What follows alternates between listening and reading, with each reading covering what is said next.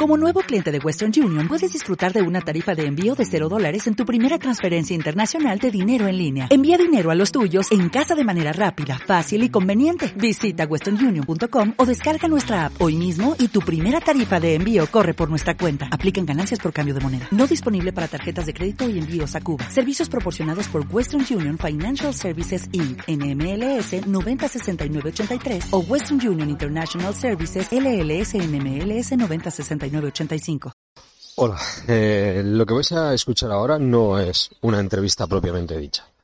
Es más una charla de, un, fan a un artista. De verdad, lo tiene todo. Talento, eh, derrocha alegría, simpatía, comparte todo y lo ha intentado. Ha intentado perseguir un sueño técnicamente es cojonudo cuando incluso Buenafuente, que no suele hablar de sus técnicos, te dedica, te hace una dedicatoria y te da las gracias cuando recibe las felicitaciones del más grande, es porque tú estás a la altura. Así que me gustaría que le dierais una oportunidad y lo disfrutéis. Se lo merece, joder. Tiene un podcast genial en el que comparte a corazón abierto, es todo corazón y se nota, y se nota. Y luego, joder, es un país, España es un país de artistas, coño, pero no podemos permitirnos derrochar tanto talento y que la gente, como autónomos, estén rozando la perfección, la gloria con una mano y con las yemas de la otra mano estén rozando la ruina, la quiebra, el cierre de un proyecto. Joder, no es justo, coño, no es justo. Así que ánimo y tal de visibilidad si queréis, os enlazo también la entrevista que está bien hecha de Jordi Yatzer. Eh, su empresa, la de Alejandro, es TC Out. Podéis buscarla, os pongo el nombre y el enlace a la web. Veis sus proyectos en YouTube. Tío derrocha talento y comparte todo, es que es una maravilla. Y eh, el que quiera escuchar su música, pues Legi, también os pongo un pequeño enlace. La música es cuestión de gustos, es cuestión de momento, pero técnicamente es un crack Personalmente es encantador, súper creativo, generoso y un tipo lleno de talento. Lo he dicho, un artista. Y ya sabéis que los artistas tienen otra sensibilidad. Muchísima suerte, Alejandro. De verdad, muchísima suerte, te lo mereces. Un abrazo enorme y ya me diréis qué os parece. Dadle una oportunidad. Salud. Pues hola, hola, hola, bienvenidos bien allá a las mentes inquietas a un nuevo podcast de Monos del Espacio. En esta ocasión, una vez más, gente con talento. No sé si llamarlo un culo inquieto, una salsa que, el perejil que está en todas las salsas, o un hombre orquesta porque es multitarea. Legi, Buenas tardes, bienvenido. ¿Qué pasa, José? ¿Cómo estás? has dicho demasiadas cosas, todo esa... nada, a todo sí. Nada de eso es verdad. Nada, hay que demostrarlo. Soy un hombre eh, arruinado, que eso sí es la palabra. Soy, un, emprendedor arruinado.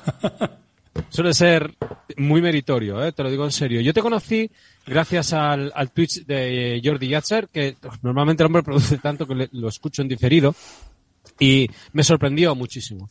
Me sorprendiste para bien. Eh, tu experiencia y luego empecé a escuchar tu podcast. Enlace tanto a la entrevista de Jordi como a tu empresa TC Out como a tu podcast eh, Mi vida como una productora en la descripción de, este podcast. Y eres un tío muy directo y me encanta porque eh, eres músico de toda la vida, y lo has intentado. O sea, no eres el que ha escuchado música, ha tocado para los demás y siempre se ha quedado con el gusanillo de Holling, ojalá eh, hubiera dado el salto.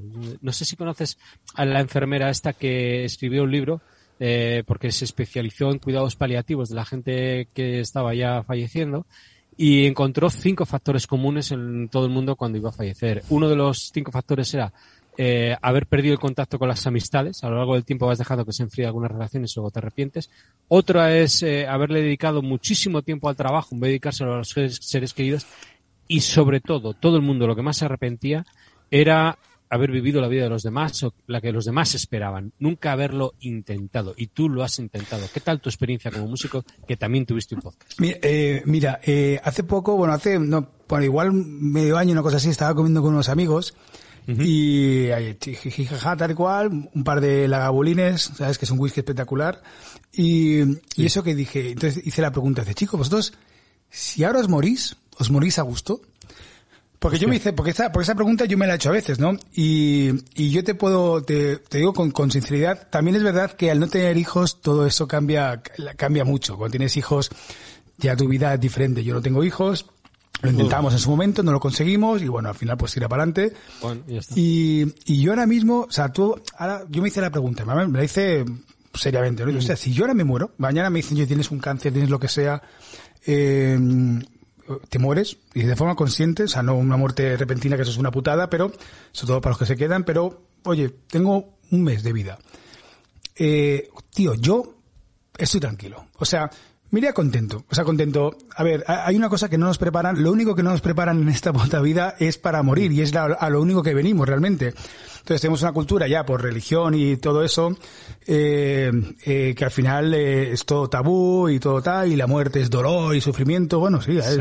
Lo, sí, lo, puede ser. Sí, ahora que cuando vas cumpliendo años se te va muriendo gente por el camino. Yo he perdido gente muy cercana. Bueno, mi padre de cáncer a los 59 años, pero después he perdido amigos. Una amiga mía, por ejemplo, Carla, que era realizadora de, televisión, estaba en, en, esto del Siete Vidas, era Siete Vidas, sí, Siete Vidas y todo esto, Aida, eh, mm. pues ella murió en el accidente de tráfico de, de Renfe, aquel de La Coruña.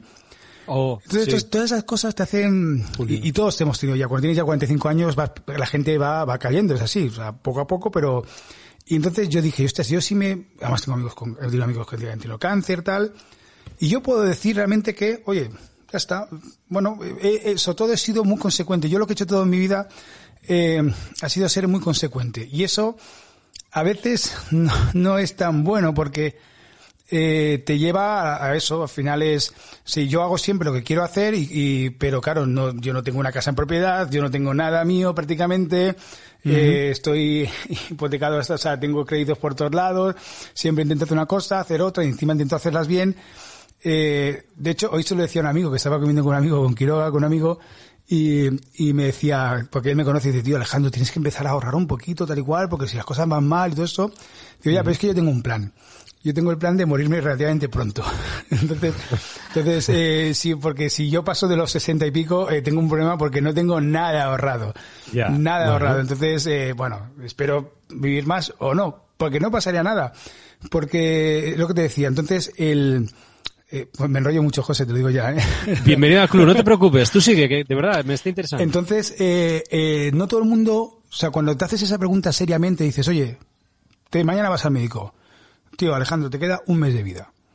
Bueno, evidentemente yo me despediría a todo el mundo y haría cosas, por ejemplo, que con mi padre no, no, no, no quisieron hacer mi familia ni mi padre porque al final, em, bueno, pues eso, la muerte y tal y cual, siempre es, las películas han hecho mucho daño y creen que se va a recuperar de un cáncer terminal que le han dicho que son seis meses y ya está, y fueron seis meses clavados, pero tanto mi madre como mi hermano pues creían que eso podía ser un milagro y podía pasar. Yo tuve la fortuna y la suerte de la noche antes, antes de morir mi padre, me pude despedir de él y le di las gracias por haber, haber todo. Y me quedé, me quedé tranquilo, me quedé, me quedé bien y en paz con él, ¿no? Pero yo me despediría de toda la gente, haría una fiesta, una fiestaza terrible, y, es, como cuando acabas un trabajo que has tenido mucho, ha sido muy, muy, muy, muy laborioso, o cuando acabas un libro que te ha gustado, que cierras, ese momento que cierras, cierras el libro, pum, y te quedas 30 segundos, un minuto pensando, ¿no? En el libro. Pues es lo mismo, al final la vida es eso, ¿no? y yo, y entonces, eh, pues sí diría, oye, he hecho lo que, no lo, a tampoco he vivido la vida loca, ni mucho menos, pero he sido consecuente. Cuando quería hacer una cosa la hacía y cuando no quería hacerla, eh, intentaba no hacerla. No siempre pasa esto con la empresa. Cuando es verdad que la empresa te obliga a hacerse, a, según que tener, tomar según qué decisiones que a veces no. De hecho, ahora estoy en un momento, me pillas en un momento de, de, ruptura con algunas cosas. He tenido que despedir a, a mi jefe de producción y otro tipo oh. y está siendo una semana muy dura, pero, pero ahora después hablaremos de eso si quieres. Entonces yo cuando tenía 40 años entré en crisis, dije, tenía una productora con, tenía 15 trabajadores en Barcelona, mm. Madrid. Yo solo hacía que dedicarme a, eso, a, a, dirigir la empresa, administrarla y ya dejé de realizar y de montar, que es lo que más me gustaba. Y lo dejé y dije, pues lo voy a dejar, voy a dejarlo todo, la voy a mal vender, porque la mal vendí, y, y voy a dedicar a la música. Y me dediqué tres años en cuerpo y alma a la música. Eh, hice un par de discos, ahora tengo tercer disco que tengo que acabarlo, lo tengo ahí, y es una paja mental de la hostia. Y, y, y, lo, y lo tengo ahí, ¿sabes? Y estuve tres años, fui muy feliz realmente con la música porque me levantaba por la mañana, estudiaba, tenía mi rutina de piano, guitarra, trompeta, solfeo, tal, después buscaba bolos, hablando con el manager, tal y cual, después me iba, me iba a girar, pero era muy pobre y, era todo, todo a pagar porque, claro, yo al final intenté, o sea, cuando presentaba disco con la banda, llevaba músicos muy buenos y yo me gastaba dos mil y pico pavos en, en el directo. Y claro, evidentemente la- eh, yo no cobraba eso ni de coña, no me pagaban. Cuando, me iba con el técnico de sonido solo, pues tenía que eh, pillar eh, hoteles, gasolina, el sueldo del técnico. Eh, tenías que pagar a la sala para tocar. Bueno, es que ha cambiado todo mucho. Ya tienes que pagar por tocar, ¿no? Entonces, Joder. entonces sí, a menos a mi nivel. Y, y si verá que en mi disco, coño, en el segundo disco que te tengo que hacer llegar, por cierto, José, está Javier Gurruchaga, que le tengo Lo escuchado. que le tengo bloqueado en el móvil, por cierto. Eh, está Alex O'Dougherty, o sea, y conocí mucha gente. Eh, se me cayeron muchos mitos, también te digo. O sea, Te más adelantado. Esa, esa era una pregunta, porque desde fuera se le ve un poco romanticismo, un poco sexo, drogas y rock and roll, y luego cuando empiezas a, a tocar, quizá eres un competidor que me está quitando un escenario, o el foco te está mirando más a ti que a mí, ah, Bueno. no sé cómo funciona eso. Bueno, con Javier Gruchaga, Javier Gruchaga es, o sea, como artista es un 10, es un, es- yo le, le sigo admirando como, como, como, como artista, como persona me decepcionó muchísimo, es una persona egoísta, es una persona que tú estás hablando Uh. con él, le puedes decir se me ha muerto mi padre y él está mirando tal y dice, "Oh, y mi libro, y mi, li-". es así, es así, es un tío que está solo, está solo en la vida, me da igual decirlo aquí, o sea, está solo en la vida. Entonces, eh, eh, como persona me decepcionó mucho, como artista es un 10, es un tío que sale al escenario y se come el escenario, se lo come, Sí, ¿sabes? sí. Y eso, y yo, yo eso lo separo. A mí hay gente, mucha gente dice, hay que separar al artista de la persona. Pues claro que sí. Pues claro que sí. El artista es el artista. Y si la persona es un gilipollas, pues a veces es mejor. Lo que es que yo no me gustaría conocerlo. Pero yo, soy- yo soy de los que piensan que Bumburi se levanta por la mañana eh, con una un- con un vaso de whisky con hielo y botas de tal y, y tal. No me imagino a Bumburi con un chándal de puma, ¿sabes? Ni Sí, que- sí, y haciendo el baño con guante. Claro, ¿no? claro. O sea, y, y no, y no me lo quiero, y no me lo quiero imaginar. Es que no quiero imaginármelo. Entonces, eh, Mm. a mí ya, a mí me gusta. De hecho, yo soy de la generación y yo, a mí la música que me gusta, los músicos que me gustan son las estrellas del rock. O sea, yo ir a un Sí. concierto y ver a un tipo en el escenario. Yo me acuerdo con una vez que me llevaron a ver los eh, Stop a, a principio. Yo veía a los dos tipos aquellos y decía yo, miraba al lado y digo, pues son como estos de aquí. Que sí, que pueden hacer muy bien tal cual, pero yo quiero, yo quiero espectáculo. putas- claro, Mm. yo quiero putas estrellas, quiero a Kiss, quiero a gente así, tío, quiero Kiss cuando eran Kiss y no cuando se quitaron el maquillaje, que cada vez perdió el glamour, evidentemente. Bueno, pues tenían rollo, ¿eh? Sacaron el disco aquel, ¿cómo se llama el disco sin maquillaje? Que lo tengo por ahí también, el... el No me acuerdo. Y tenía su rollito, ¿eh? Hicieron una placa y tal cual, y tenían su rollo. Después volvieron otra vez y después los he visto yo. Mm. eh, de hecho, tengo una púa yo de Kiss que, que vi en el concierto de Barcelona hace muchos años.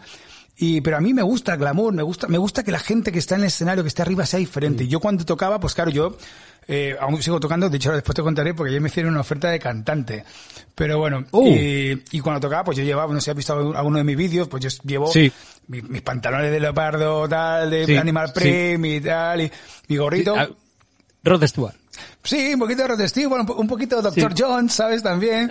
sí, ah, sí, sí. Al final todos, todos eh, pues es, es un poquito, y me gusta, esa, me gusta que, que me vean entrar por la puerta y digan, ese tío, ese, ese músico. Y, me- y te pueden decir que eres gilipollas, que lo que pasa es que me, me- Es es el personaje y es lo, y es lo que vende, está bien, joder, y es cierto estatus. ¿Qué te iba a decir?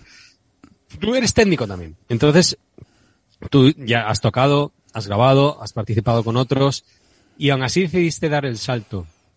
Hay una, una cosita, una duda que tengo, porque creo que, que saltar a la fama es como Cronos, o sea, la fama devora a sus propios hijos y, y- y nos estropeamos o la gente se estropea, entre otras cosas por el ego, lo que hemos comentado al principio, lo que has comentado.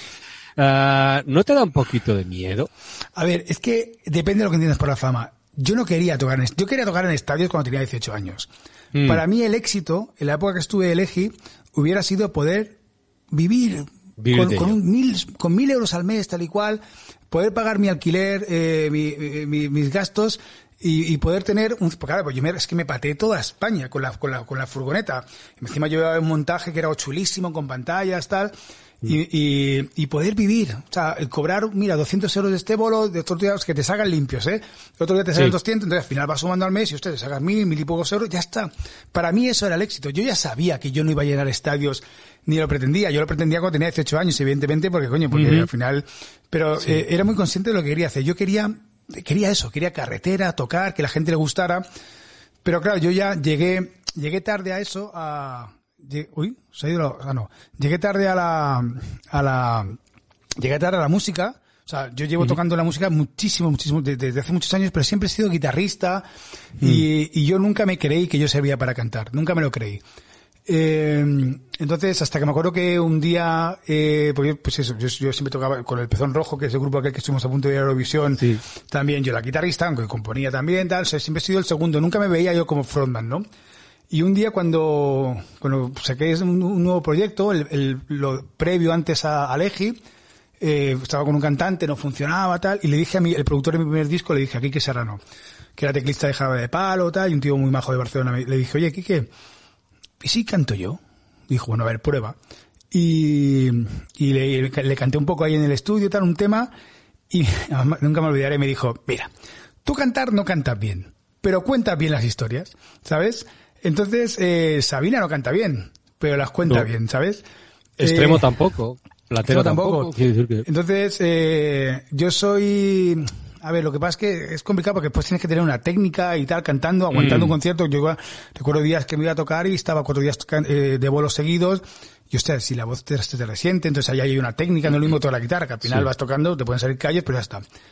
Y entonces decidí meterme a cantar, ¿no? Y, y hacer mi primer disco, hice el segundo, ahora tengo el tercero.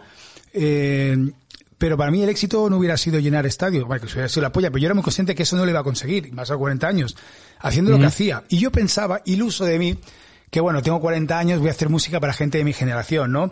Eh, Sí. De hecho, mi disco, el primer disco, eh, es- hay muchas referencias a EGB, tal y cual, que estoy un poco hasta las narices de todo eso Sí. hago, hago un medley de, de rock español, tal. Y yo pensaba que eso. Entonces, ¿qué pasa? Que después te das cuenta que la gente de mi generación, de nuestra generación, no vamos a conciertos habitualmente de gente que no conoces. Va, o sea, si no voy yo, ¿sabes? Si solo voy a los que me gustan, como... Y después, hay muy poco circuito de salas, las salas no te mueven, no te promocionan. Y es- Mm. no, es horrible. Y después hay una cosa también que yo, ah, lo primero que hice cuando, cuando ya decidí dejar a nivel profesional Legi, eh, fue que lo tengo ahí. De hecho, tengo, bueno, tengo que volver a hacer la web porque la, la- la- se me la quitaron en mi servidor, tal, y tengo que volver a hacer una porque ahora, pero eh, lo primero que hice fue quitarme las redes. Bueno, quitarme Facebook sobre todo, porque acabé cansado de tener que hacer un papel.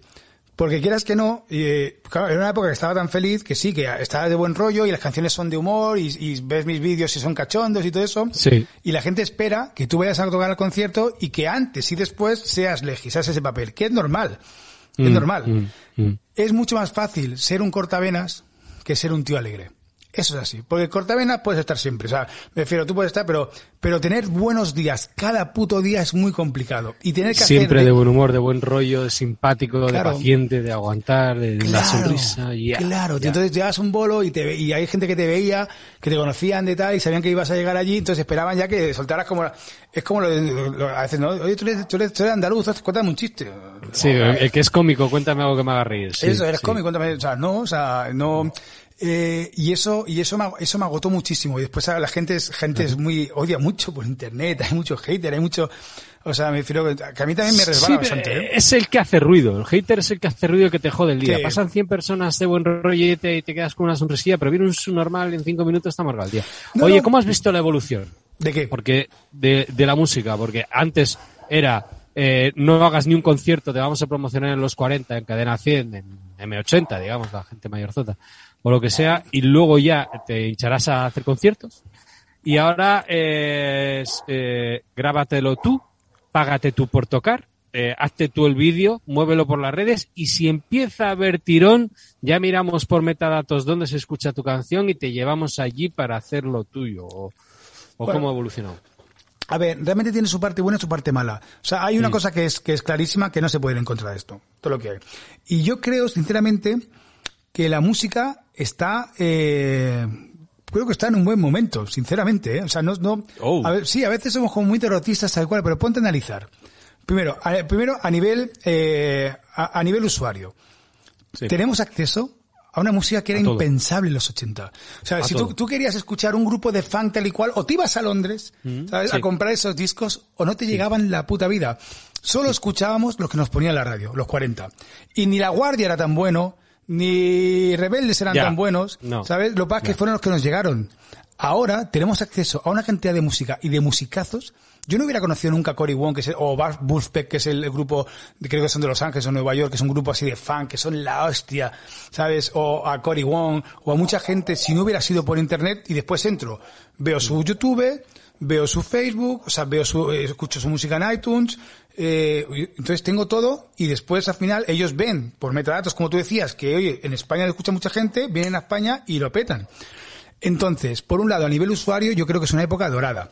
Donde Sí, hay, ahí te, te- te doy la razón porque yo me chupaba Radio 3 y compraba la revista Espiral, oí- oía críticas de, de trip hop y de tal. Digo, ¿esto qué es? ¿Qué es trip hop? Jolín, aquí el crítico te, te pone una parrafada que es la, la bomba y digo, "Y Ecobelly, eso esto también Portishead, yo que sé que, que quiero eso ya. Y, ahora, hoy en día lo tienes. tío. Claro. Antes era comprar un mini disc, o perdón, un disco Minidisc. de importación. Sí, sí, sí. Sí, sí, hemos pecado, ¿eh? Esto de, de que te pierda la calidad, decía esto es el futuro y, y meter dinero y tirar el dinero. Pocas cosas tan fáciles como tirar dinero con la tecnología. Llegaremos a eso. Pero perdona, que te he cortado. Sigue, sigue. No, no, pero, pero yo creo que a nivel usuario, ahora hay que saber eh, sacar eh, y, y- y sé, por ejemplo, yo me acuerdo cuando salió el primer iPod, eh, que yo me lo pillé y dije, hostia, 16.000 canciones en un tal, y te, tienes te bajas toda la colección de caminos, si no la voy a escuchar en mi vida, ¿sabes? No la voy a escuchar en mi vida. Entonces ahora lo que hago es, vale, yo tengo, bueno, no lo ves, pero bueno, yo tengo ahí mis colecciones de discos, ¿sabes? Tengo mi, mi tocadisco allí. Disco entonces- LP, LP. en vinilo, O sea, vinilo, ahí- vinilo, vinilo. O sea, vinilo. yo, yo escucho de vez en cuando, o sea, yo disfruto de a veces de coger mi vinilo y ponérmelo y me sigo comprando, voy a, voy a las ferias del disco, me encanta comprarme discos antiguos porque yo, si verá que consumo mucha música de los 70, me gusta mucho rock sinfónico, me gusta mucho, eh, entonces rock clásico y me pongo mi disco y con el, con la agujita que va sonando y me siento a escucharlo. Y porque yo, igual que los podcasts, yo los podcasts eh, tengo que escucharlos y no puedo hacer nada más. Como mucho pasear, pero nada más. Yo tengo que escuchar los podcasts. Pues me pasa lo mismo con la música. O sea, no, o sea, yo tengo música todo el día, tengo la tele todo el día puesto música, siempre hay ruido, pero cuando quiero escuchar algo, pues me lo escucho. El último disco, por ejemplo, de Rufus eh, T-Flight, que son espectaculares, no sé si los conoces. No. Eh, es un grupo, creo que son de Madrid, o no son de Son, que suena, es muy setentero y tiene cosas muy de, de psicodelia. Pues eh, me lo recomendaron que lo escuchara, bueno, me, me lo escuché, me lo puse en iTunes tal y me lo puse a escucharlo. Espectacular. Y mira que yo no soy mucho de, a mí los, los indies y todo esto me cuesta, me cuesta mucho, eh, me Sí, cuesta mucho porque, bueno, bueno, pero, pero yo no voy a ponerme nunca de- en ese punto de, como de superioridad moral de, de que, que, que a veces que yo como tío también decir "Ah, el reggaetón es una mierda no el reggaetón y ya te voy a romper el esquema no es una mierda Dale. Es una mierda Escuchaos, razona.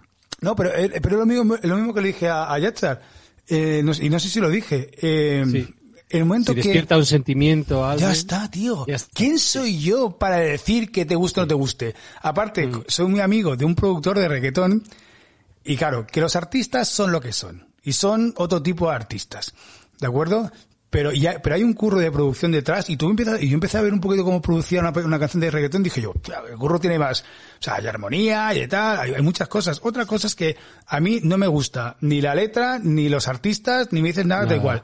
No me gusta, pero si hay alguien que le gusta, ¿yo quién Mm. soy para decirle que eso es una mierda? O sea, que calidad, que, cali- o sea, que, que musicalmente Mm. la calidad de sus artistas es inferior. Bueno, es otra cosa. Es que es otra cosa. Es otra cosa Sí, que... pero bueno, eso pasó con el rap. Yo me acuerdo, tengo un conocido que decía, cuando yo empecé, escuchaba el rap y venían a los conciertos gente de 15 y 16 años, y ahora que tiene mm, más o menos mi edad, 48, dice, sigue viniendo gente de 15 y 16 años. O sea, es lo que hay al rap. El, el productor tuyo no será el chombo, tío. Es, No. es un tío que me encanta. Le, le- le sigo ahí en... No, el de, el de ahora es, eh, es Enrique Zaguirre, que era el bajista de Melendi y tal, es un tío ya mayorcete, Ah. pero es, es majísimo.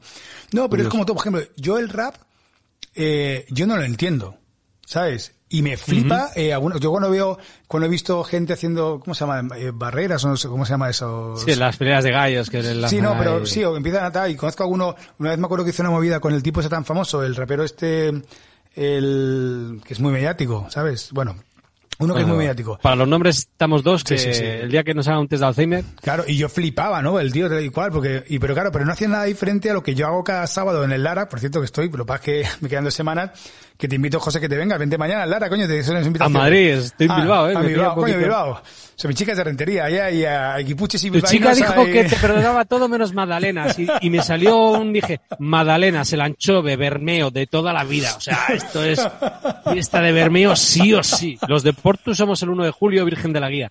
Te la recomiendo. Hostia. Da igual quien venga de fuera, se mete la fiesta del pueblo, solo hay que tener pantalón vaquero y camiseta blanca. Mira, tío, yo cuando he ido al país, a- allí arriba, tío, a Vasco, o sea, yo recuerdo la primera vez que llegué, que dije, o sea, yo nunca había estado antes de estar con chica, y llego el Mm. primer día, empe- pasas, eh, pasas el túnel este de Pancorvo, ¿sabes? Pasas de sol a lluvia. A sombra. ¿Sabes? Y se pasa- y empieza a llover, y viene lloviendo, lloviendo, lloviendo, entonces llegamos a Ocho Rente- apellidos vascos. sí, sí, no, sí. pero más es que es verdad, tronco. Y llegamos, tío, a mí, bueno, es que tengo historia para contarte esa. Y llegamos, eh, llegamos a Rentería y, y está lloviendo igual y miro para el lado y veo en la cancha de fútbol jugando a fútbol. Mirando, veo otra gente, eh, caiga. veo otra gente en bici. Digo yo, pero cariño, que estáis locos. O sea, aquí, aquí llueve 360 días al año. O sea, si no hacemos, tenemos que hacerlo normal, ¿no?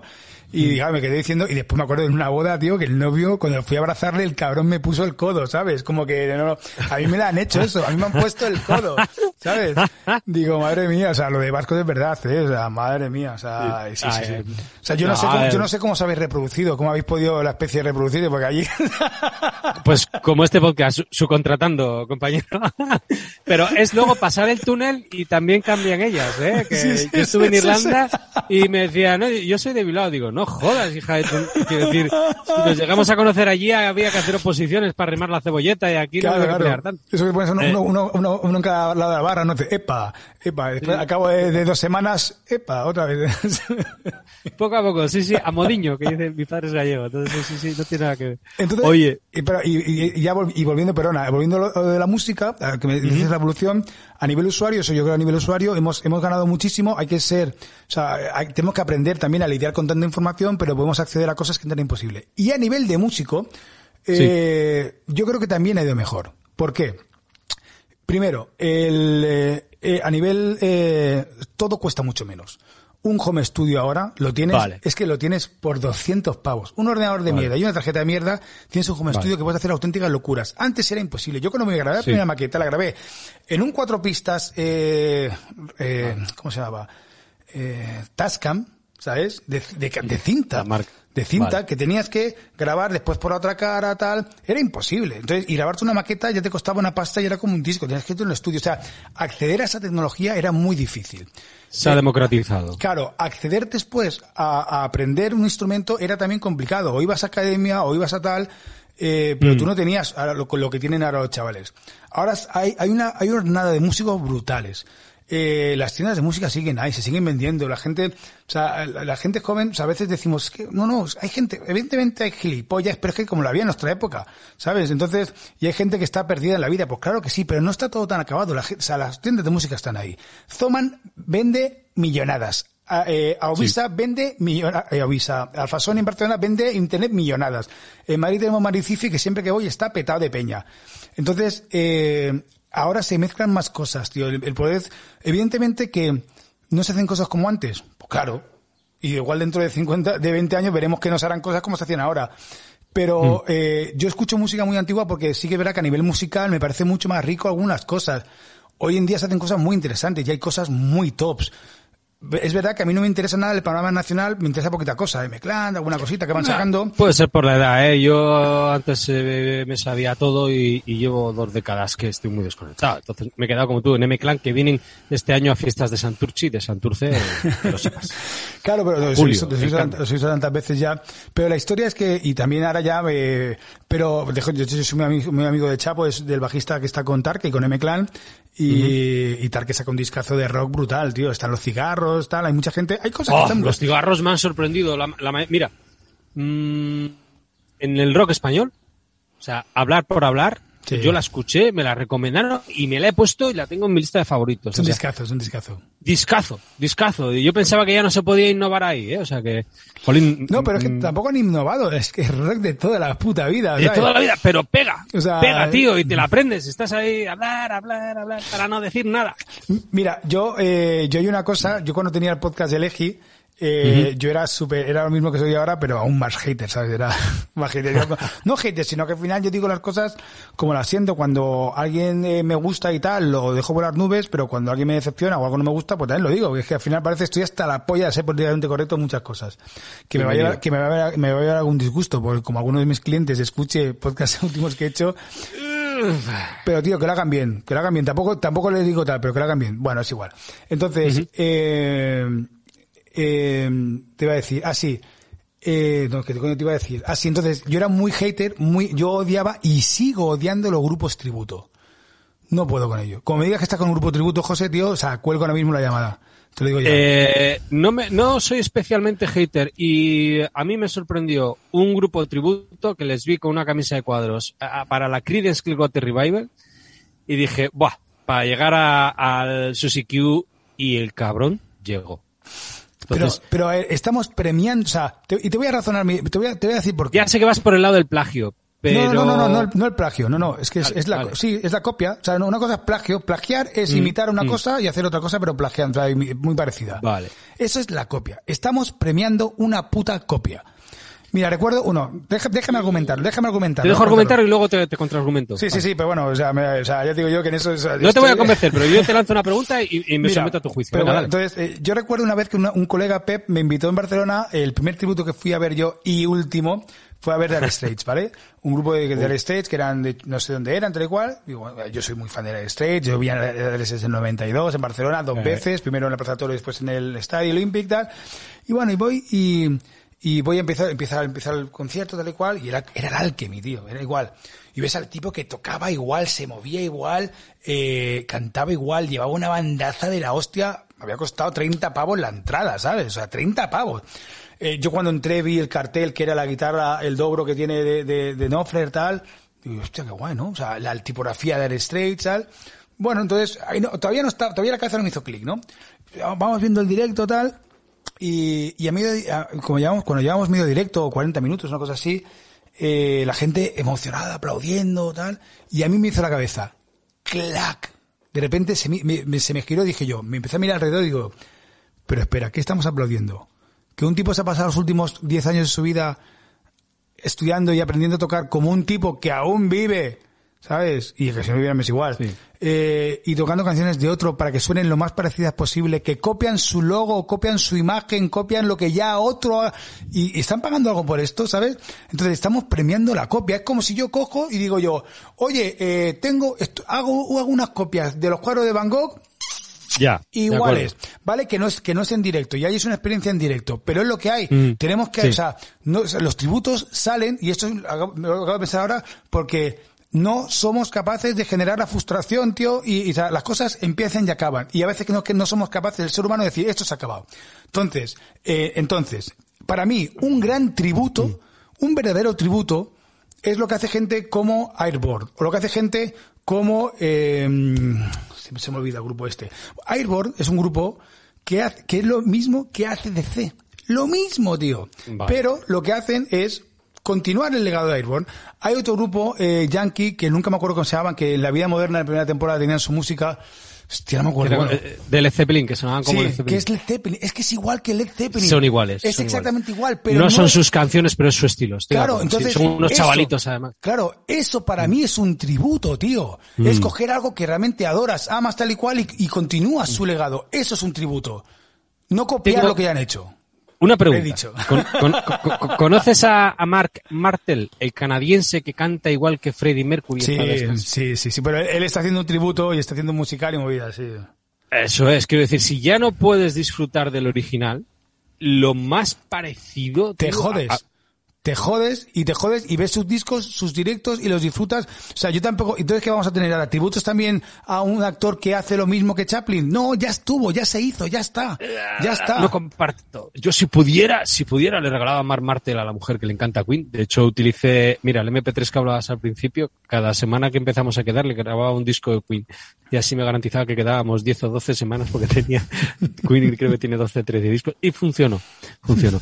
Bueno, la, la, evolución de la música la has vivido desde dentro hasta afuera, pero aparte tú eres un culo inquieto, eres un, un productor, tienes un podcast que, es con una productora, porque es un técnico, eras montador, empezaste en el mundo audiovisual con un colega y nada más empezar llegaste a lo máximo para un chaval joven. Quiero decir, grabar porno y que te nominen como técnico para... Pues es así. Es decir, en, la época en la que estamos decíamos, y, y ahora que, que, en vez de grabar anuncios, reportajes, quiero decir, me, me, compra usted el Ariel y, y, si no busco lo más blanco. No, no, no, yo le grabo a Nacho Vidal y me nominan a Los Ángeles al mejor técnico porno. A tres tíos en todo el mundo, sí. un americano, un italiano y tú. Busco a Nacho Vidal y, que, y, o sea, y búscame lo, lo más blanco, ¿no? También, sí. También. no, eh... Bueno, eras el tío que montabas a Nacho Vidal, eso sí. lo pueden decir pocas. Bueno, no, no montaba a Nacho Vidal, montaba sus películas, pero sí, ya, sí, ya, sí, bueno. montado, montado. Sí, a ver, pues eso fue una época que, que sí, que me aprendí también muchísimo, conocí mucha gente que aún sigo hablando con ellos, ¿Sí? y, y sin más, es que el porno también es... Pero como técnico quiero decir que acabas de empezar y de repente eh, trabajos para películas de dinero, de presupuesto y reconocimiento personal. O sea, sí, que pero, no era. Pero yo veía, yo veía poco dinero. Al final yo era joven, eran, eran películas mm. porno con mucho dinero, la verdad. Fueron de las más caras que se hicieron en España. Faust the Power of Sex fue una muy, muy tocha. Con José, uh -huh. José Miguel Ponce como director, que era, era el que introdujo el porno en España. Eh, y sí, lo que pasa es que yo era muy joven, entonces yo al final yo iba como técnico de sonido, como montador, como músico, hacía la música de las películas, era, o sea, Oye, y, pero, y, pero, es como empezar de aprendiz de fotógrafo y empezar con, y hacer las portadas de interview. O sea, que, sí, no me... sí. Ah, pero que yo era un equipo muy grande, muy grande. Al final mm. yo estaba eso, yo hacía sonido y la música. Sí que es verdad que la música me funcionó bien y, y me nominaron el, en la primera película y, ya está. Después ya la segunda película, lo bueno fue que la segunda película que hice como músico, me, yo salía justo debajo de, de, del coño de la, de la, de la portada de la tía. Salía tal y cual, salía Music by ginecólogo. Music by elegido, ¿sabes? Porque claro, como estaba nominado, pues eso sí que me dio un poco, pero se quedó ahí. Después no seguí haciendo, me llamaron para hacer una, un par de músicas más, las hice, mm. pero se quedó ahí. Aparte era un trabajo muy ingrato. Piensa que la música en el porno es lo primero que bajas cuando pones la peli, o sea que... Sí, sí, sí. y ya no que te saltas, o sea, normal. Y ya no hay música bueno, en el porno eras técnico en el mundo audiovisual y sigues siendo técnico en el mundo audiovisual. Antes entiendo que lo que preordinaba era una cámara, eh, alguien aguantando el micrófono y montaje y hoy en día es todo streaming. ¿Cuál ha sido la evolución? No, en, no, en tampoco, tampoco es eso, ¿eh? Se sigue, ah, o sea, pues, mira, ha, ha, pasado, ha pasado un poquito y eso, mira, volviendo un poco a lo de antes, porque la evolución sí. de la música y de lo audiovisual es, va, va, va muy de las manos, de la mano, a menos yo lo creo así. Evidentemente, yo, uh -huh. yo, a mí no me gusta, José, nada sentar cátedra ni decir que esto es así. No, no que cada uno cuente su experiencia. Es mi punto de vista. Y, y, como yo lo veo, y, y, realmente, a diferencia de lo que te puedas crear, pues de hecho, que puedes pensar que soy muy duro, muy gente con algunas cosas. No, no, con esto soy totalmente todo lo contrario. Es como que, eh, la música se ha abierto, se ha democratizado y, y todos los músicos tenemos, tienen acceso a cosas que antes no podían, a grabarse sus maquetas que antes era imposible, pues con lo visual ha pasado lo mismo. Pero sí que hay una cosa que ha hecho la, que pasa tanto con la música como, como en lo visual, que el hecho de, de, de democratizar algo y que llegue a todo el mundo, lo que hace es que le da más valor al verdadero profesional. Porque ahora mismo todo el mundo es cámara, todo el mundo es tal, todo el mundo es montador, todo el mundo es tal, pero cuando quieres hacer sí. una cosa bien hecha y necesitas un buen profesional, es que ahí, ahí, te comen, ¿sabes? Ahí, sí. o sea, yo cuando busco un buen, o sea, yo a veces hago entrevistas y, oye, ¿tú eres, tú eres montador? Sí, sí, a ver, a ver. Entonces le hago una pequeña prueba de montaje y digo, no, ya, tú, no eres, tú no eres montador. Tú sabes pegar dos planos que montan en tu casa, pero tú no eres montador. Ser montador es algo muy diferente, ¿sabes?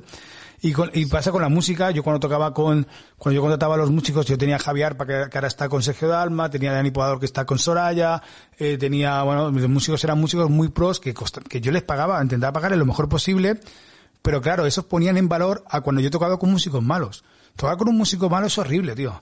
O guitarra desafinada, o no son serios, porque los músicos profesionales son putos atletas.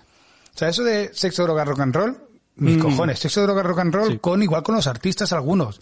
Pero el músico mm. profesional es un atleta, tío. O sea, sí. no le verás, yo, o sea, al menos yo en mi caso, ni uno borracho, ni uno, o sea, ni, siempre puntual, todo perfecto, su equipo perfecto, los temas perfectos, tío, de verdad, de 10. Por eso, por eso, pues claro, esos son los buenos. Te pillas un musiquito malo, ¿sabes? Pues al final va a estar desafinado, no se va a saber los temas, eh, no, va, no va a tener, por ejemplo, el tempo para mí en la música muy importante, que es lo mismo que en el audiovisual, el vídeo, el montaje, el tempo, la, la dinámica es básica. El ritmo, dejarte llevar, estar sincronizado con los demás. El saber cuándo tienes que escuchar, escuchar es importantísimo, el saber escuchar, Como el jazz. el como el jazz al final, y todo es eso, ¿no? Entonces, de hecho yo ahora en el espectáculo que tengo en el Lara, que yo voy de músico improvisador, yo funciona muy bien porque yo escucho muchísimo. Y hay veces que hago pim, pim, una nota, hago una nota porque es lo que pide en ese momento. Yo no tengo que demostrarle a nadie, mira lo que sé tocar, porque tampoco sé tocar, yo tampoco soy un gran músico, ¿sabes? Y voy, yo voy, a, voy entonces escuchas, ¿no? Y, y eso pasaba con los músicos y pasa con el audiovisual. Antes el audiovisual, o sea, no era para todo el mundo. O sea, tenías que tener una cámara, una beta, una- o sea, el, ya el mundo broadcast, el mundo profesional, eh, está o sea, televisión Antes tenías televisión o cine. ¿De acuerdo? Sí. Entonces, en televisión o cine, eh, tú para acceder a la televisión había unas cámaras broadcast, pero cámaras que te costaban, eh, no sé, 300.000 pesetas en aquel momento, lo que fuera. No sé, claro, que la Betacam SP o la Betacam, o sea, o, o una, o una, un Aumático, lo que fuera, que eran cámaras muy caras. Para editar todo eso, entonces solo podías irte a trabajar en productoras que tuvieran ese material. Y tú no podías desde casa acceder ni siquiera a un programa de edición porque casi no existían. Tenías pequeños sistemas. Después ya empezaron a salir los ordenadores con Premiere, salió el Premiere, lo revolucionó todo. Eh, entonces ya empezaron a salir cosas que empezaron a, a de- democratizar todo eso y que la gente pudiera acceder. Hoy en día es lo mismo que con la música. Tú puedes, tú puedes montarte auténticas locuras, incluso con el móvil. Yo- mira, yo hace poco lo que está haciendo el Samsung es una, es una grabación todo con móvil en vertical y está quedando, Te he escuchado. y está quedando un resultado de la hostia. De la hostia. Yo lo estaba viendo y digo, tío, qué guapo, ¿sabes? Al final, sí que es verdad que cuando quieres meterte ya a hacerlo serio, o sea, oye, quiero talonar un poquito, hacerle eh, la, la- la- la señal, la información que tienes de, de lu- de- de luminosidad, de luminancia, no, no, no tienes nada, no tienes, ne- no puedo pegar negro, no puedo pegar blancos, porque no tienes tanta información que una cámara de, de, de 16 bits o lo que sea, ¿no? Pero, pero tienes, pero tienes, se pueden hacer cosas interesantes. Entonces, lo puede hacer todo el mundo. Otra cosa es que lo hagas realmente, que tengas un resultado profesional. Si quieres hacer una serie de Netflix o según qué cosas, por ejemplo, Netflix te pone sus, eh, sus patrones, tú tienes que, o sea, sus condiciones. El, eh, tienes que grabar con este tipo de cámara. Si no, no me presentes el proyecto. Tiene que ser, o sea, claro, por eso. Formato, sí, la, la Claro. forma, todo. Y esas cámaras, al final, es una, por ejemplo, una ARRI, que es una cámara eh, de cine alta, pues al final, una ARRI tú no puedes ir con un operador técnico de sonido, no. Es el operador, con el, el, el, jefe, el, el, el director de foto, con un foquista, con un, con un técnico de la ARRI, entonces al final es un, o sea, a- llevar una jornada de ARRI son casi 2.000 pavos. ¿Sabes? Entonces, Vale. no todo el mundo quiere pagarlo, pero lo que ha hecho también es poner en valor la buena producción. Ahora se produce más que nunca, tío. Se produce más que nunca. Entonces, ahora ya está televisión, está cine, ¿de acuerdo? Que ya hay cosas ya que sirven, o sea, está, Mm. está, está la televisión de entretenimiento, que es la que vemos zapeando, Mozart, Mm. y cual. Está después la serie de televisión, está eh, cine, la serie de televisión, cine, que serie de televisión también incluye las plataformas, el Netflix y todo esto.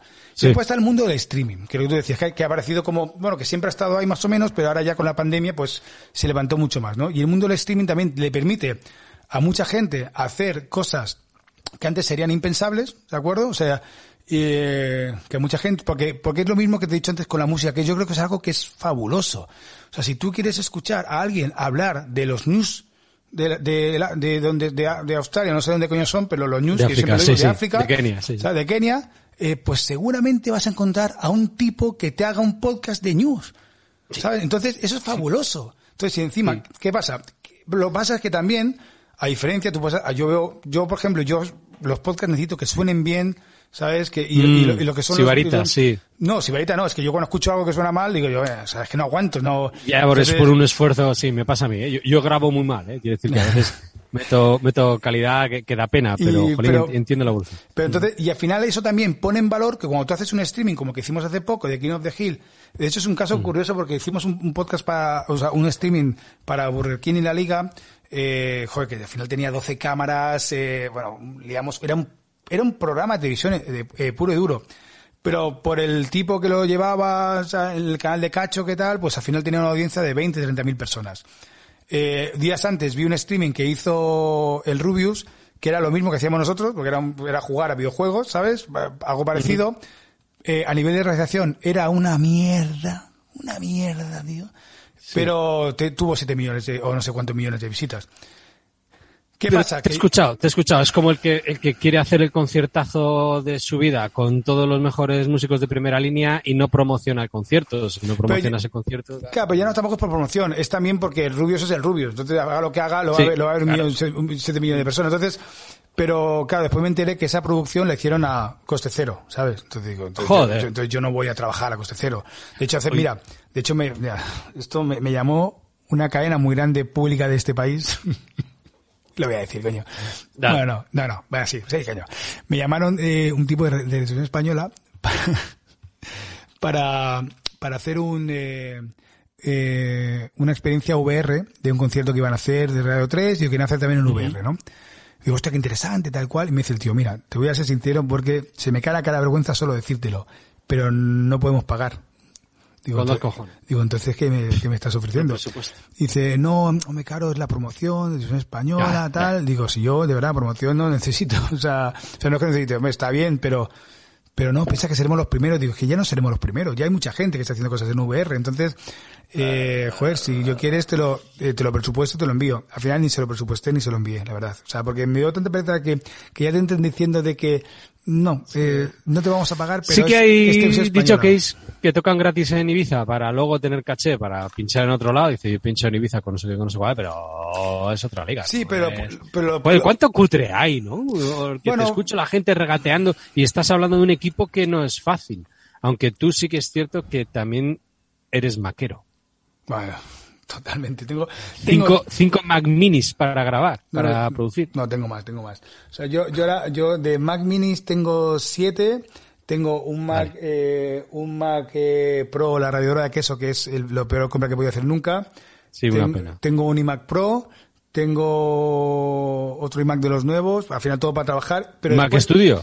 Eh, no, ese todavía no lo he pillado. Ese tengo que- ese- ese- Yeah. Pero después tengo ese de ahí, que es un PC, que es un pepino, que va mejor Mm. que todos, tío, que me jode muchísimo. Joder, pues ha, cambiado el tema porque normalmente era eso. Dice, yo me pillo el Mac porque yo no quiero aprender informática, yo quiero producir, trabajar, centrarme en lo mío. Yo llego, me conecto y ya está. No tengo que aprender a bajar drivers o actualizaciones. Ese, o mira. ese es el problema. Pero, por ejemplo, ese ordenador que lo tengo para VR, ¿sabes? Ahora estoy haciendo la, Oh. produ- la producción esta de, de Samsung. Claro, los Macs son tan cerrados que yo no le puedo meter una, RT, una RTX 3000, que es la- lo, que te- lo que necesito para Claro. trabajar en VR, ¿no? La tarjeta Y gráfica. La tarjeta gráfica. Yo no, la Mm. puedo, no la puedo, sí, pero no, no la puedo, no la puedo tocar. En, en el ordenador que me ha costado 15.000 euros este ordenador, no puedo hacer nada. Y pero el otro día dije yo, espera, estoy haciendo lo de. Samsung, que lo de Samsung son eh, 8 canales de vídeo más eh, 3 de, de grafismos, más 4 de grafismos. Estamos hablando de 8, 9, 10, 11, 12 canales de vídeo en, eh, en 1080, ¿vale?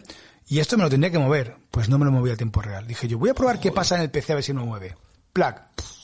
Del tiro. A la primera. Dije yo, La- no, Los no profesionales se quejan de eso, de que Apple ha dejado abandonado al Nos sector. abandonado, nos han abandonado, nos han abandonado. Pero dicen que con el M1, el nuevo procesador, como que va... Bueno. Pero claro, es obsolescencia programada, ha dejado a la gente abandonada. ¿Qué equipo tienes? ¿Cómo, cómo te lo montas? ¿De vídeo o de audio? De todo, porque yo sé que tú lo compartes, además... Vamos a... Perdón, voy a dar un pasito para atrás. Cuando empezó esto del confinamiento y el, la- el rollo del streaming, tú montaste un bar. El Bar de-. Bar Eje. ¿Qué pasó? Pues nada, monté el bar del Esqui.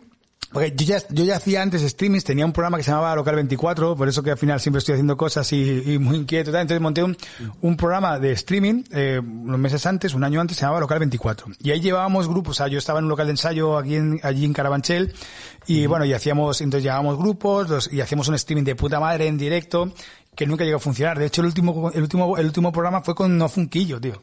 ¿Sabes? ¡Oh! Y, y claro, y yo los tenía allí, le hicimos una entrevista y tal, y, y no funcionaba. O sea, era muy, no, la gente no, no, no le interesaba. Bueno, entonces, eh, empezó la pandemia y yo ya había, yo ya controlaba bastante el programa que utilizo, que tu- trabajo con Wirecast, y entonces, y empecé a trabajar mucho con Zoom. Entonces, ese, pues monté un bar para los colegas, y entonces en el bar la gente entraba en una conversación de Zoom, pero yo ponía música de fondo, tiraba vídeos, tiraba eh, pues chorradas sobre impresionadas en mi pantalla o en la suya, de boom, va, iconos y tal.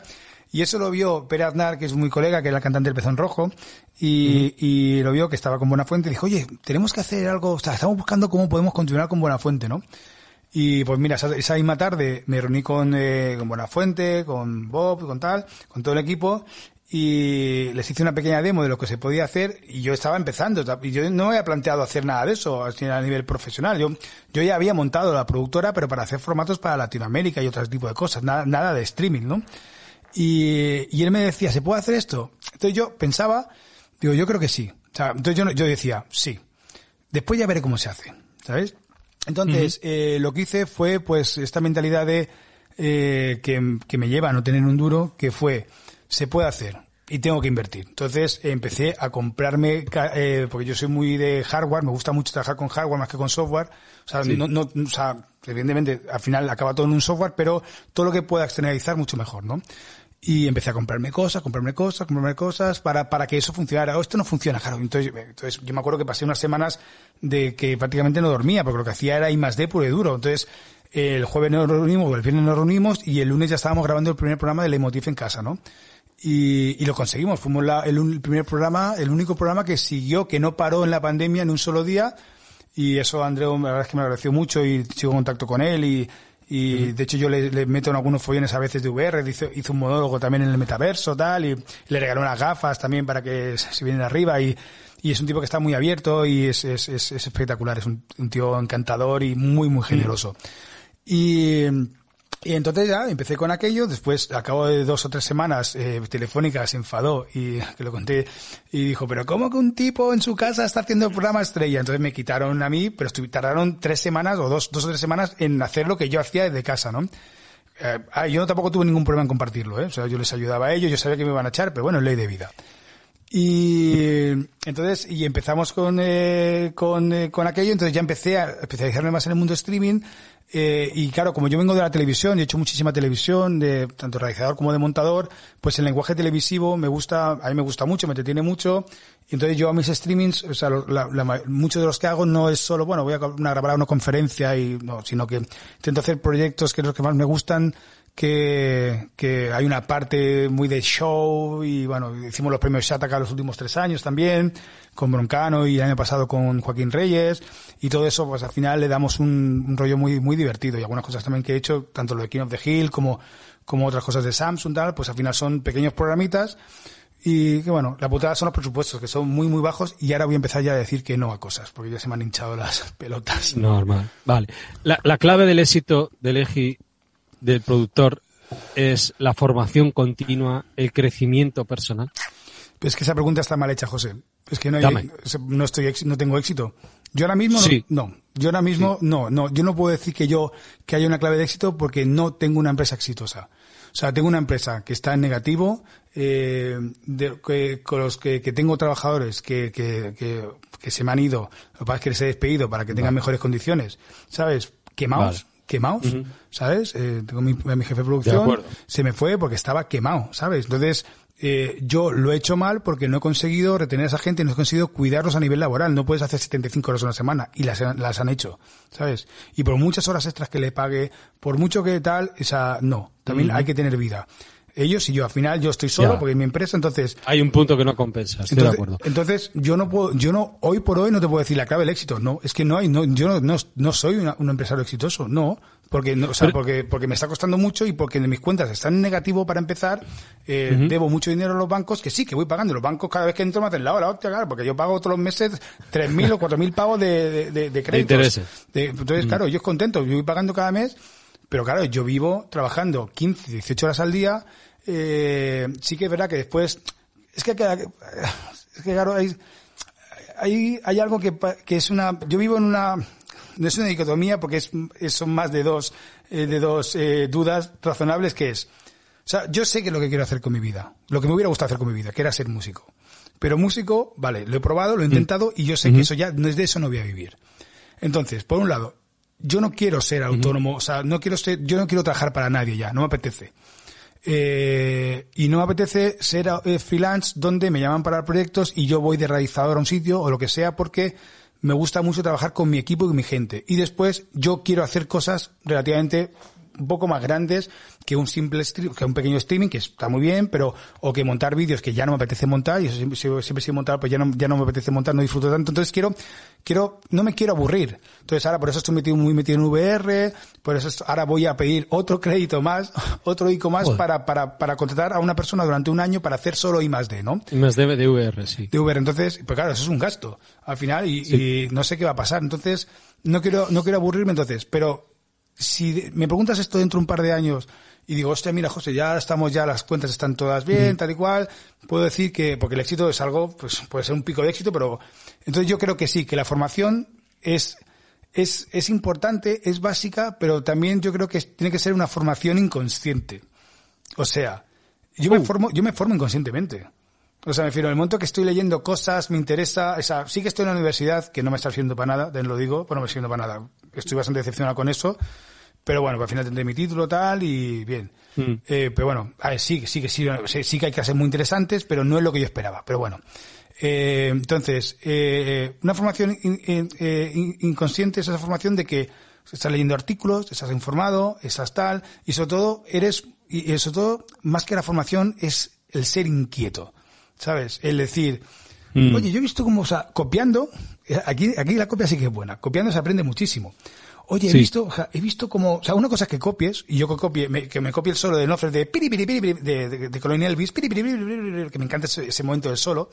Y otra cosa es que yo ese solo lo replica y lo haga igual y diga, esta canción se llama Colonial Elvis. Eso es diferente. Pero copiando se aprende mucho. Entonces, el ser inquieto, el decir, o sea, ¿cómo, hace- cómo están haciendo esto? Yo lo quiero hacer igual. Oye, o ¿cómo puedo llegar a hacer esto? Entonces, te empiezas, de hecho, hoy me han puesto un reto de hacer una realización en vertical, he estado buscándome la vida, tal y cual, y no se puede hacer. Y al final he dicho al cliente, no lo puedo hacer. Yo no sé hacerlo. Porque no me quiero meter en ese jardín, porque sé que ese- eso va a salir mal. Pero, al menos lo he intentado. Yo podría haber dicho desde un principio, no, paso de trabajar en una realización con móviles. Pero, lo he intentado tal y, y veo, veo que no se puede. Pero el ser inquieto, el, porque si eres inquieto y quieres hacer cosas eh, diferentes o, o- o simplemente decir, oye, yo quiero saber cómo, cómo, cómo hacer eso, tío. Y al menos saberlo cómo lo hacen. O sea, ¿cómo hacen el vídeo volumétrico? ¿Cómo han hecho los lips? Entonces te informas. Hostia, lo han hecho así, así. Hostia, qué guapo. Hostia, te miras el programa. Hostia, mira, este programa tanto. Ah, mira, tengo una demo aquí, lo veo. Pum, pum. Ahí está. Es que ahí ya estás. Ya estás aprendiendo. Y esa es la formación. Entonces, pero claro, no todo el mundo quiere ser inquieto, todo el mundo es inquieto. Yo soy inquieto y me, me, me causa un problema realmente, jo, pero no, José, que no te estoy dejando hablar nada. No, no, no, no, no, yo estoy aprendiendo, por ejemplo. Yo te he escuchado en, en una conferencia en la que erais tres, eh, varias, Sí. eh, todos de eh, productoras, y trabajabais muy bien la realidad aumentada. De hecho, decía, pues ahora hablamos de este tema, y así como el VR, la realidad virtual todavía no, no la termino de ver, ¿eh? y me encanta la tecnología, pero eh, creo que hay como una barrera. Eh, veo un icono y lo entiendo que es una persona, pero yo veo a la persona y hay más conexión. Entonces, me, me, me da más vida la realidad aumentada, el, el, que esté alguien con un croma hablando, como esté en un escenario, habla de un coche y aparece el coche y te lo señala y tal y enriquece el vídeo. Eh, el hecho de que tu avatar y mi avatar se estén juntando en, en Alt Space no me da la misma sensación, no me transmite lo mismo. Bueno, pero, pero, ¿por qué quieres que sea lo mismo? Ya, estoy, es buena pregunta, pero yo quiero sentir ese, ese nivel de cercanía de, de, pues como por ejemplo ahora, estamos haciendo un vídeo, no- estamos a 500 kilómetros, pero yo noto más mm, química que si eh, tú pones aquí a Mr. Potato, que sería yo, un tío calvo aquí con, con perilla, y, y tú con gorro y con, y con las gafas y la barba. Ya, lo que pasa es que a- todo eso va a evolucionar, pero primero, los avatares, a mí el otro día que estuve haciendo una demo para un proyecto que tengo el martes que viene en la I- en IES, de hecho tengo ahora- en casa tengo ahora como 20 gafas que, o sea, yo, Joder, yo tengo joder. 10 y 10 más que alquilado, tal, y tengo que configurarlas todas, que eso me da una pereza, no sé cuándo lo voy a hacer, pero bueno. Y, y me dijo el profesor que le enseñé la demo, me dijo, pero ¿pueden ser un avatar realista como el mío? Digo, ¿pero para qué? O sea, el avatar tiene que ser un avatar. Entonces, puede ser, no, no, no, no no necesitas que sea un gemelo digital, que se llaman, que, lo- que hay, existen, ¿no? Entonces, eh, la realidad virtual, eh, en un metaverso es, mm, o sea, puedes permitirte volar, puedes permitirte ser quien seas. Ahora, por ejemplo, yo mi avatar en el metaverso se parece mucho a mí. En, en Sí. todos los, en diferentes, tanto en Quest, eh, en Meta, como en Altspace, como en VRChat, se parece mucho a mí, eh, dentro de las posibilidades que me da, ¿no? Mira, yo recuerdo, yo, eh, claro, como todo, al final hay que tener una voluntad de querer acceder a ello, ¿Vale? Es como si tú dices, no, no, yo es que no lo veo y no lo veo. Y no lo vas a No, ver no, nunca. mente abierta, de acuerdo, y, hay que y- probar. y no lo vas a ver, y no lo vas a ver nunca. Y, y tampoco es nada malo. Oye, pues es que no me apetece. Yo ya tengo otra movida y ya no me apetece. Bien. Pero si tienes la mente abierta, entonces hay que intentar dilatar esa mente. O sea, lo que hay que intentar hacer es decir, vale, voy a, venga, voy a darle una oportunidad. Mira, eh, yo, eh, las gafas, yo llevo ya mucho tiempo eh, experimentando con el tema VR, gafas, tal y cual. Hicimos eh, con otra productora, el embalse, algunos proyectos de, de, de en 180. Me, me- llevé las gafas al Sáhara y, y para que los chavales vivieran experiencias cuando eran mucho más engorrosos, tenían un ordenador con sensores y tal. Y aquello era fantástico. Y, y entonces, después las dejé durante un tiempo y yo tenía las gafas en casa, me compré otras gafas y tal. Empecé a ver cosas y bueno, y dije, pero dije yo, voy a darle, voy a darle más. Todo esto antes de que petara todo, ¿eh? Porque ahora está, ahora, ahora ha petado y afortunadamente a, a Zuckerberg, muchos de nosotros le debemos, debemos hacer una estatua, ¿sabes? Otras cosas no, pero por esas cosas sí, por lo que ha, por lo, cómo ha, cómo ha colocado eh, la palabra metaverso y el concepto de VR en el, en- ya en el mainstream ya es, Sí. Entonces, eh, recuerdo que un día estaba en el Space al principio de todo, porque yo no lo veía, digo, hostia, pero estoy aburrido, aquí no hago nada. Entonces, vi una conferencia que había de, de 3D y, y XR, ¿no? Digo, me una conferencia, digo yo, pues voy a entrar a ver qué hay. Entonces, entro en una sala, esto fue de las primeras experiencias que tuve yo en Alt Space, entro, entro en la sala, y era una especie de teatro, y era como una feria. Tú tenías una, había una sala en medio donde había un tipo que estaba dando una charla en inglés, y a la izquierda tenías un tipo que hacía 3D, y a la derecha había un, o sea, a la izquierda había un tipo que ponía 3D, no sé qué tal, y otro a la derecha que era un piano, que era música, ¿no? Que era música para videojuegos y movidas de XR. Entonces me pongo a ver, me pongo a escucharla, y digo yo, hostia, qué interesante lo que está diciendo ese tipo, tal, ¿no? Eh, acaba de, de hablar el tipo, entonces eh, me acerco a él, empiezo, hola, ¿qué tal? Mira, soy Alejandro, soy de España, tal.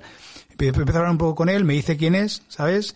Eh, digo, "Ah, me la apunto, ¿sabes? Me saco la gafa, me apunto su nombre, tal, para, para tenerlo ahí un poco, para después bichearlo en LinkedIn. Y después, me, y después cogí y me fui a hablar con el tipo de 3D. Y el tipo de 3D me enseña, mira, yo hago estos modelos, tal y cual. Y dije, hostia, qué guapo. Y me voy al otro tipo y el, me voy a un tipo que hacía músicas y me enseña también unas músicas y con el avatar. Y los avatares tienen, a ver, tienen expresividad, no, no facial todavía, pero la tendremos. Y, eh, entonces, claro, eh, después, bicheando, el tipo ese era un gurú de tecnología, de nuevas tecnologías y XR de Google, eh, y que estaba en, en, ¿cómo se llama? En, en Silicon Valley, ¿sabes? ¿Tú te crees que yo puedo acceder a alguien así? O sea, no puedo, o sea, entonces yo estaba hablando cara a cara con él. Entonces, eh, a, a raíz de, de- de aquello, me- la, la mente también me hizo clic y dije yo, cuidado, cuidado, aquí estoy accediendo a cosas que, que no se pueden acceder de otra forma, a gente que no puedes acceder de otra forma. Tienes, eh, sabes Mm. que detrás de cada avatar hay una persona.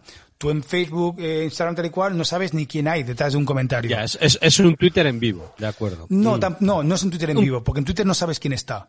O sea, ahí sabes que detrás, Vale, de, acuerdo, detrás sí. de cada avatar hay unas gafas y hay una persona. ¿Sabes? Y esa persona Sí. te habla, te escucha. ¿De acuerdo? Entonces, y, y puedes que, de hecho yo ya estoy viendo teatro, o sea, clases de, hay un tipo que, Oliver, que hace clases de DJ, que es la polla. Está, jo- está, está jodido, José, está jodido, ¿eh? Joder, sí, coño, perdona. Eh, Pensaba, le estaba dando al micro a Alof para toser y, y no molestar, pero sí, eh, joder, se me ha pescado algo aquí en la garganta y estoy Y dando por saco. Entonces, entonces todo eso al final es, eh, yo creo que es muy positivo, eh, pero, pero es como cuando, cuando dicen, pero claro, ¿te va a quitar de la vida real? No, pero es que es una, ¿va a cambiar el mundo? Sí, pero igual que cambió el mundo la rueda, igual que cambió, o sea, el- cuando, cuando entró la rueda. Internet, cuando sea, empezó, que no lo veíamos Sí, pero, pero mucho antes, pero, mucho antes. O sea, la rueda cambió el, el- el mundo conocido. El móvil cambió el mundo conocido. Internet cambió el mundo conocido. Ha habido según qué cambios y esto va a cambiar el mundo conocido porque de verdad las posibilidades son extremas. Y ahora ya, se han- ya está la tormenta perfecta. Ya se ha juntado que la tecnología se ha democratizado, las gafas valen mucho me- menos que una, que una consola. Ya no son solo para jugar, aunque puedes jugar con ellas, pero ya es mucho más social.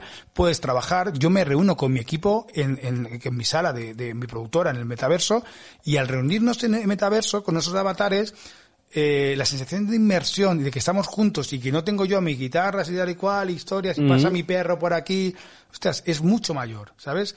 Entonces, eh, hay que darle tiempo, tal, pero ya estamos, y sobre todo, y después Internet te permite también hacer cosas a tiempo real que antes eran imposibles. Entonces, eh, yo soy muy partidario, creo que hay muchas posibilidades y que ya están pasando cosas. El VR. Yo, yo te veo, eh, Legi, como el, el autónomo, el, el albañil que, que, que no se está construyendo su casa. Te veo capaz, te lo digo en serio, de construirte tu propio programa. Eh, podrías hacer tu leitmotiv personal. O sea, porque Sí, lo, voy a, lo voy a- tienes... lo voy a hacer, lo voy a hacer, ¿eh? Se va, se va, que- pero, pero te cuento, va a ser diferente, ¿eh? Se va a llamar, eh, tengo un, un proyecto pensado que se va a llamar versión definitiva, ¿ok? que eso es lo Mm. que, sí, que si todos los que editáis o hacéis tal y cual, siempre hay una versión, Vale. eh, versión 1, versión 2, versión 3, versión definitiva, versión Siempre. definitiva, ok, versión definitiva, ok, versión definitiva, su puta madre esta, sí. Y va a ser un programa que voy a hacer, lo estoy planteando, de hecho estamos haciendo la cabecera y tal, que lo voy a hacer desde el metaverso, desde Alt Space, pero emitiendo para redes. Eh, el plató, en, vez, en vez de ser el plató de Leitmotiv o de la Resistencia, o un teatro, o mi casa, va a ser un, eh, va a ser un plató de metaverso, donde yo voy a estar mi avatar, Ujú. y van a haber conexiones, van a ver de todo, pero lo que pasa es que es como lo del podcast. A mí el podcast, o sea, yo estoy muy contento cuando, cuando, joder, gente como tú, como Yacha, tal y cual, habéis, me habéis encontrado y, y os gusta y recibo, eh, recibo gente que me escribe y que le gusta y todo eso, pero claro, pues yo tengo, ¿qué? O sea, como mucho, hago un podcast, he tenido 2.000 reproducciones, no sé por qué, pero mi media son 200, 300, que después veo otros podcasts que son la polla y yo hago, pues esto, pero claro, lo bueno, o sea, yo creo que, o sea, no, no es un tema que interesa a todo el mundo, pero lo bueno es que para mí el podcast es algo mucho más terapéutico. O sea, yo lo hago porque necesito, nota, se necesito nota. hacerlo y a veces se me va la, la, la cabeza. No, eres muy sincero. Yo intento mantener un- una pequeña ventana de privacidad que quiero no contar, porque yo tengo un trabajo que me paga todos mis gastos y me ayuda a vivir, y luego tengo esto que me permite darme ilusión, porque mi trabajo no me ilusiona. ¿sí? No. Claro. Y, y conozco gente súper interesante, como por ejemplo tú, te lo digo la verdad. Y, eh, yo lo que pasa es que soy un niño mimado. O sea, he estado ocho meses sin grabar y casi no he perdido audiencia. Ocho meses en internet, que es, esto es como la vida del perro, ¿no? Que un año son siete años. Sí, O sí, sea, sí. Ocho meses son como cinco años y pico sin, sin grabar, sin hacer nada y lo normal es que dices, oh, este tío ya no graba, a tomar por saco. Y, y, y sigo con la misma gente, tío. O sea, yo no sé si son bots y si les han olvidado borrar o, o los datos de Ivo son reales, pero yo estoy encantado con la gente que por alguna razón se le ha olvidado borrar monos del espacio y ahí seguimos. Entonces, pero te lo digo en serio, yo te veo eh, haciendo eh, streaming y además teniendo, joder, tú que eres músico, o sea, te veo presentando el programa, dando vidilla, eh, metiendo a la gente eh, a- para que esté con su webcam compartiendo eh, mientras tú tocas. O sea, Ya, es pero- que eres el, el showman y la banda. Pero, pero, Podrías sí, hacerlo todo. pero, pero no se puede hacer todo y después, yo tengo un problema que es que no me gusta hacer las cosas a medias. O sea, si hago Mm. eso, lo hacemos bien. Entonces, hacerlo bien es que suene bien, tienes que tener un técnico sonido para que tu sonido suene bien. No puedes abarcarlo todo. Una cosa también que, que es importante asumir que, tío, no puedo abarcarlo todo, ni quiero abarcarlo todo. Entonces, eh, Te yo por falla ejemplo- la mentalidad de Bilbao ahí, pero sí, tiene Sí, no, pero es que Bilbao soy, ahí soy muy, muy bruto, ¿sabes? Pero, pero me refiero que la, la historia es que, por ejemplo, el programa este es un programa donde yo voy a invertir dinero, lo voy a pagar de mi bolsillo, va a ser una producción Sí. mía, donde voy a tener mi técnico de sonido, eh, el, el realizador de Wirecast, voy a tener un cámara, que es el cámara que lleva las cámaras dentro de Alt Space, y, y lo voy a hacer bien, porque lo quiero hacer bien, porque para mí es importante que la factura final sea una factura buena, porque al final es lo que yo sé hacer, al final, Mm. o sea, entonces es una época que el podcast lo estuve haciendo en paralelo. Cuando hacía el podcast cada día, lo hacía también en Twitch, en Instagram y Sí, en sí, Facebook. que metías el directo, sí, en Facebook. Pero, tal, sí. pero, Ya, era- mucho curro para nada. o sea, no, tampoco, a ver, lo tenía todo automatizado y era pum, grabar tal, pero yo, yo esperaba que, hubi- que hubiera algo más de reacción y tal, y después Sí, te das cuenta que no, digo yo, pues que si lo hago es para la interacción, Mm. no hay interacción, pues, y que sí, que te tienes que curar más y tienes que te- tener Mm. más paciencia y tal. Pero tienes perseverancia, yo no tengo, tío. Te lo digo en serio y además te mando un mensaje con eso. La Sí, perseverancia sí, es una virtud. Ahí está. Volvemos a- a- al clásico, a Jordi Yazio, que está ahí, dale que te pego. Mira, me recuerda a Nacho Vidal. Está todo el día, dale que te pego, dale que te pego. Espera, espera, Pero, espera, espera, esto, esto se merece un, alright. ah, muy bueno, muy bueno. Te he escuchado cuando has grabado con algún colega en la presentación decir, vete, vete, vete, vete al ruido. te pongo". Pero es verdad, tienes perseverancia. El que la sigue la consigue, tío. O si no, cansa. Bueno, pues, pero, pero, chapo. Claro, pero la pregunta es, ¿lo quiero conseguir? No, es que, o sea, esa- Prueba a ver si te da ilusión. Yo, para mí, el motor de mi vida últimamente es la ilusión. Claro, es que es eso, José, tío. Al final es, yo, yo estoy haciendo, yo hago los podcasts, eh, y porque primero quiero hacerlo, el día que no me divierta o no me sienta bien hacerlo, tal, pues lo dejaré. Y, pero yo no quiero tener, a ver, sí verá que con Legi llegó un momento que tenía como 2000 eh, oyentes diarios y era una burrada, era, porque ya aquello era cada día, tal, y, pero era lo mismo.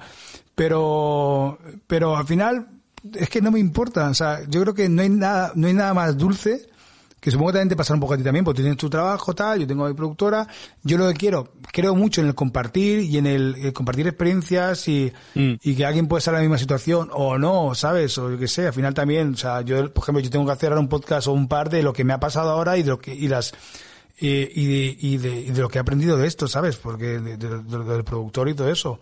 Y, y lo que no tiene que pasar, ¿no? Entonces, eh, bueno, es que al final a mí me es igual que me escuchen 300 como 5.000. De hecho, me preocuparía si me escuchara muchísima gente porque tendría algo más de presión. Entonces ya, Sí. entonces ya tienes que, entonces ya tienes más haters, tienes más tal, tienes más y, y eh, Bueno, pero es como en el Lara, ¿no? Que tú estás actuando allí y disfrutando. Eh, haz lo que te guste, lo que te plazca.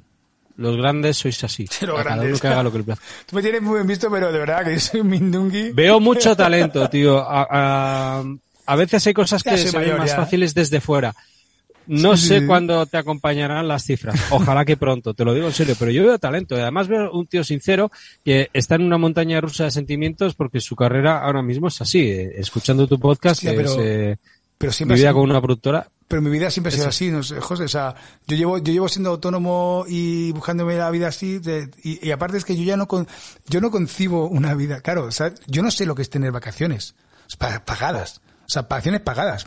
Yo llevo, yo soy autónomo desde que tengo 20 años, creo. Entonces, eh, yo si me voy de vacaciones me las pago yo. ¿Sabes? y cuando sí, vuelva, a mí nadie me ingresa en mi nómina, en mi nómina, no, no. Eh, yo no sé lo que es el paro, ¿sabes? No, entonces, y, y yo no sé lo que es decir, no, no, tranquilo, tengo un contrato de un año, tengo trabajo asegurado un año. Yo no Un sé año, lo que ya. es eso. Pero por otro lado digo yo, es que tampoco sé si lo quiero saber porque no me apetece, o sea, eh, es mi forma de vida, es lo que he elegido y, y también esto me permite, pues me ha permitido viajar, yo he viajado a Australia, a Cuba, muchos tal, he viajado a muchos sitios por el trabajo, conozco gente maravillosa, que también conozco mucho hijo de puta, pero como en la vida normal, lo hay. lo bueno que los proyectos son muchas veces cortos, que tú eres un hijo de puta, pues no te voy a volver a ver o no voy a volver a trabajar contigo. Y después puedes permitirte el lujazo de decir, no, quiero trabajar contigo. Igual que ha habido gente que me dice que no quiere trabajar conmigo, porque tío, yo no soy un tipo fácil, yo soy muy exigente trabajando, eh, yo soy de la vieja escuela, que cuando te tengo que decirte esto es una mierda, esto es una mierda, ¿sabes? Que lo he dicho alguna vez también, pero en cambio, cuando yo, te aseguro, cuando yo digo, tío, eso está de puta madre, es que está de puta madre para mí, ¿sabes? Pero cuando es una mierda, es una mierda para mí. Entonces, soy muy, no soy de los que, como, como, como los, los, los jóvenes padres de ahora, ¿no? Que es, que es el refuerzo positivo, ¿no?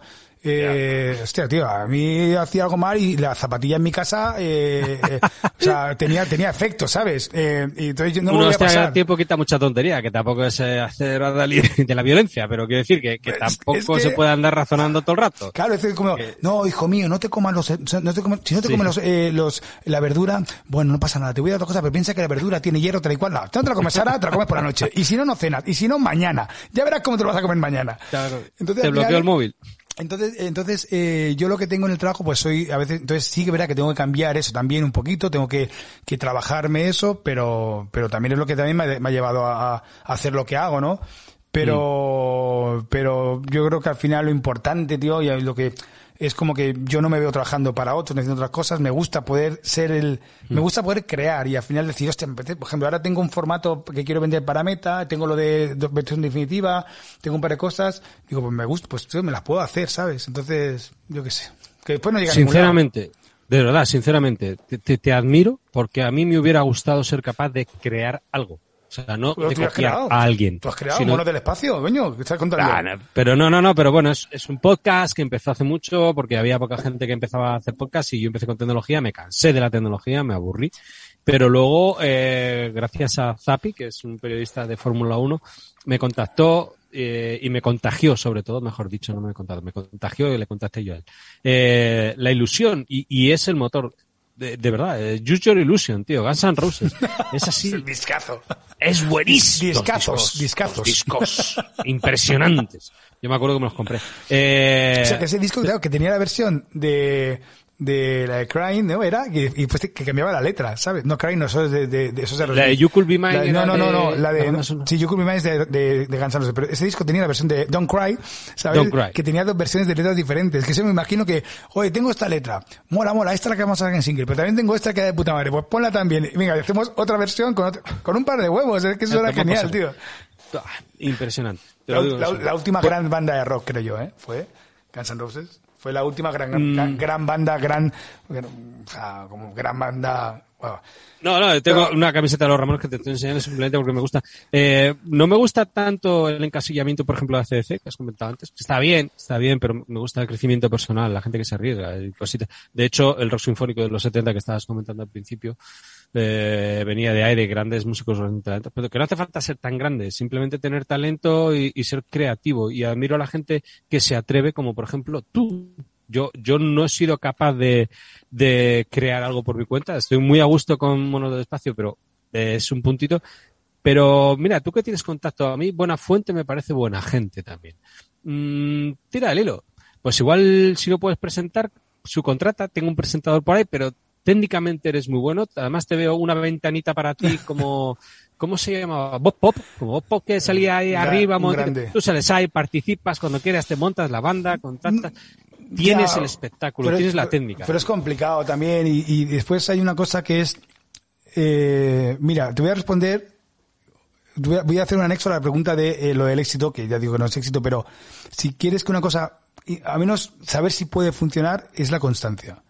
O sea, cuando haces una cosa, cuando eres constante y bueno, y, de- y te pones un plazo, dices, bueno, voy a intentarlo durante un año. Yo intenté la música durante tres, ¿vale? Voy a intentarlo durante un año, voy a intentar hacer eso, entonces voy a hacerle un programa semanal, un programa quincenal o lo que sea, ¿no? Sí. Entonces después ya sabrás si funciona o no funciona, ¿no? Pero, pero la constancia es, es muy importante, porque al final también la gente que te puede seguir o no te puede seguir, pues, pues eso, pues sabe que vas a, vas a, vas a, vas a darle. ¿Por qué? Porque a mí me cabrea mucho de los de grupos que pasan ahora. Eh, yo, por ejemplo, grupos, grupos de antes, al final que tenían una trayectoria, y yo soy muy fan de Héroes, por ejemplo, y Héroes, al final, que tiene cuatro discos al final, pero, pero cada disco era una evolución, evolucionaban, y había un seguimiento. Ahora sacan un disco y pum, ya se separan y ahora se van solitario y tal. O sea, es como que yo necesito agarrarme a alguien y, y, y seguirle y, y soy muy, muy, muy, yo soy muy, muy, muy- yo soy muy fan, eh, fan, no sé cómo se dice, ¿no? Pero me gusta mucho el, cuando algo me gusta es que me, me vuelvo loco, ¿sabes?